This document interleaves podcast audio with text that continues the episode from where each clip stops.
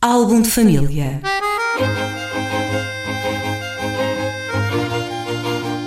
A origem e a evolução das famílias e dos seus sobrenomes.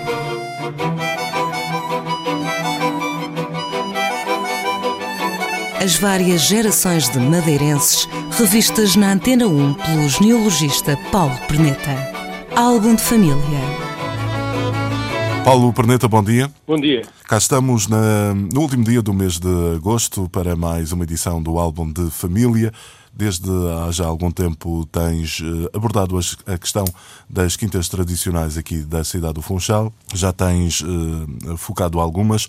Que quinta trazes para esta semana? Esta semana falaremos um pouco da Quinta Palmeira que uhum. é uma uhum. das quintas mais bem conhecidas sim, de Funchal. Sim, sim, de referência, claro. De referência e, e também, com certeza, uma das, das quintas mais uh, que servem como paradigma da, da, quinta, da quinta madeirense, da quinta uh, romântica, da quinta de lazer, porque hum, foi foi muito assim que ela foi constituída, na, na, maneira como ela está agora.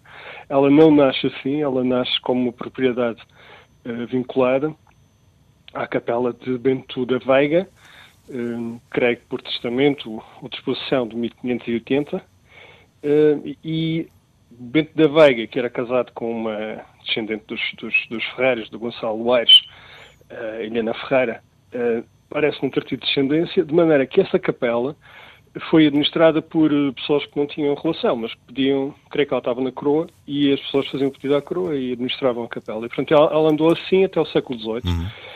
Foi essa capela que esteve na gênese dessa, dessa quinta? Sim, sim, como quinta tradicional, portanto, com propriedades De qualquer modo, mencionaste a data de o ano de 1580. 1580, sim. Uh, é, é um imóvel bastante antigo. Sim, e ela fica num sítio privilegiado porque está mesmo à beira da, da, da Levada de Santa Luzia, uhum. que é... Se bem que nessa uma... altura deveria ser já bem periférico, relativamente ao centro da, da cidade sim, do Funchal. Sim, era capo era, era completamente campo, mas, mas fica ali na. Portanto, recebe água da levada de Santa Luzia, quer dizer, não recebe de cima, tem embaixo, mas com jeito, aquilo deve. Ela devia servir da, da, da água da levada de Santa Luzia.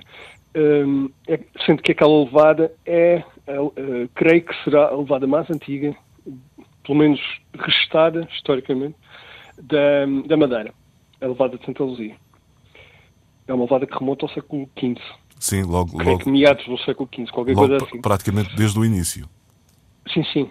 Se não foi a primeira, foi das primeiras. Uh, e, uh, portanto, ela estava ali num sítio privilegiado. A, a casa até é, curi o, o curioso. Facto, o facto de existir essa levada desde praticamente o início uh, será, de alguma maneira, a justificação para aparecer uma série de quintas àquela, àquela cota? Sim, sim, sim, com certeza. Com certeza. Eh, sobretudo para baixo dela, não é? Porque era muito mais Sim, fácil claro. a água irrigar. Para cima era, na altura não deveriam existir bombas. Eh, Sim, mas eu julgo que, portanto, ela devia, deve, devia e deve ter fontes de água que ficam para cima hum. e, portanto, junto com a. que estão ligadas também à, à própria levada de Santa Luzia e, e deve se alimentar dali, de, da água. Eh, também não sei para que lado é que ficavam os terrenos cultivados da quinta, não é? Porque aquela zona da quinta é, é uma, há de ser uma porção relativamente pequena da, embora ela seja bastante grande, eh, penso que será uma porção pequena da, da, propriedade original. É curioso que, tal, que o, o Bento da Veiga, que era casado com a Helena Ferreira, era, portanto, era dos Ferreiras que, que, moravam precisamente naquela zona. Inclusive há uma referência antiga àquela levada, como sendo a levada dos Baltazares, que era o Baltazar Gonçalves Ferreira, que é, é, portanto, um dos membros daquela família. Não sei se agora era antepassado da tal Helena, mas penso que isto de algum modo terá tudo relacionado. Muito bem. Portanto, a, propriedade a, a, propriedade da Quinta atualmente está, está com quem? Sim, ela é, ela é adquirida por um, um inglês, Blackburn, penso que no, que no, início do século XIX. E ele é que deita abaixo a antiga casa, que não sei se seria uma casa de quinta, penso que não, devia ser uma casa de apoio, uma, uma casa de caseiro melhorada, onde, onde o senhor ficava lá temporariamente para ver a, o, o, estado das colheitas, o, o andamento do cultivo. Uh, portanto, demola essa construção e faz, dá início à construção, penso que creio que em 1811, da quinta atual. Que é construída, ela leva algum tempo a ser construída, mesmo na, no sul, que não é o, o, o, aspecto atual, ela, ela já foi bastante aumentada. É, é construída num modelo muito semelhante ao da Quinta de com uma parte arredondada, uh, num estilo erudito. Não sei se será propriamente neoclássico, mas é o, o modo como ela chegou no século XIX é o que se pode classificar numa arquitetura uh, eclética, historicista, uh, com componentes da chamada estilo Belas Artes, com uma arquitetura erudita e historicista, de um modo uhum. geral. ela é adquirida no início do século XX por o Harry Hinton, conhecidíssimo Hinton, Sim. aqui do Funchal, o industrial, que era o proprietário altura, do engenho, um pouco, uns metros sim, do, do Winton, né? mais abaixo. do Terrião, o Exatamente. engenho do Terrião. É, portanto, o Winton, eu creio que foi, a quinta era, era alugada no início do século XX, eu creio que ele ficou lá antes de a comprar. Deve ter gostado tanto que, que comprou a quinta. Mas ele é, se não me engano, ele está documentado lá mesmo antes da quinta ser dele. Compra por 1908, penso eu, ainda com a primeira mulher, a Henriette, uma das eh, famílias que é lá recebida é a do João Wells, que não sendo de ascendência britânica, eles são, são uma família americana, fazia parte do círculo de relações do Winton. O João Wells era casado com Isabel Vasconcelos, da família dos Morgados do Jardim do Mar, da Quinta da Piedade. Ali por 1911 eh, ou assim, o casal divorcia-se. A Isabel vem a casar com o Winton, creio que é em Londres. E depois vivem bastantes anos juntos. São, são, é o, o casal que acaba por definir aquela quinta. É o Winton e a, e a Isabel. Mas eles não ficaram inimigos. Portanto, o, o Elsie continuou a frequentar a, a quinta. Eles tinham um filho, que era o George, creio que era George Wells, que era uma criança, e foi essa criança precisamente que foi o herdeiro do Winton. Portanto, quando o Winton não tinha filhos com a, com a Isabel, mas portanto, eram, eram, eram, ficaram sempre amigos, não, uhum.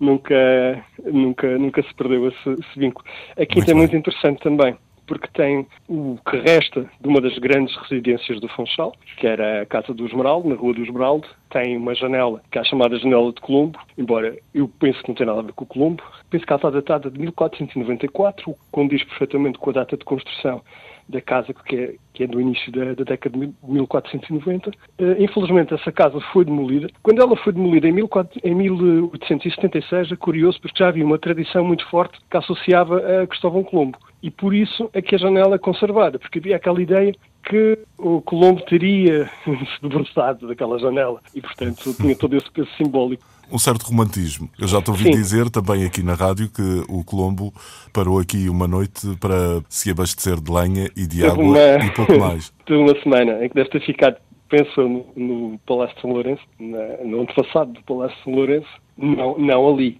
Não, com certeza ali. E na primeira vez que o Colombo teve, com certeza que ficou com a comunidade genovesa. O Esmeraldo não era da comunidade genovesa, era precisamente da comunidade rival, a, a, a Flamenga. Uhum, muito bem.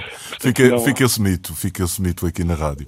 Sim, sim. Paulo Perneta, temos de concluir este programa. Portanto, além da, da janela, tem ainda uma série de características românticas no, no jardim. Tem um belíssimo pavilhão dos anos 20, com mosaicos feitos com uh, loiça, loiça que se partia no rito, a loiça boa que se partia no rito. Os bocadinhos coloridos eram, foram usados para fazer esse pavilhão. É, é uma quinta muito, muito interessante e recomendo vivamente a visita a quem a, quem a possa visitar. Muito bem.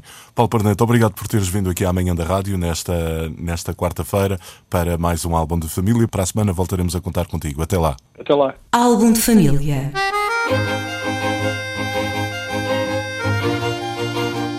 A origem e a evolução das famílias e dos seus sobrenomes.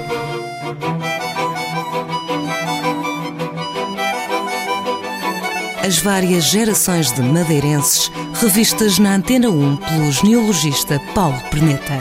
Álbum de família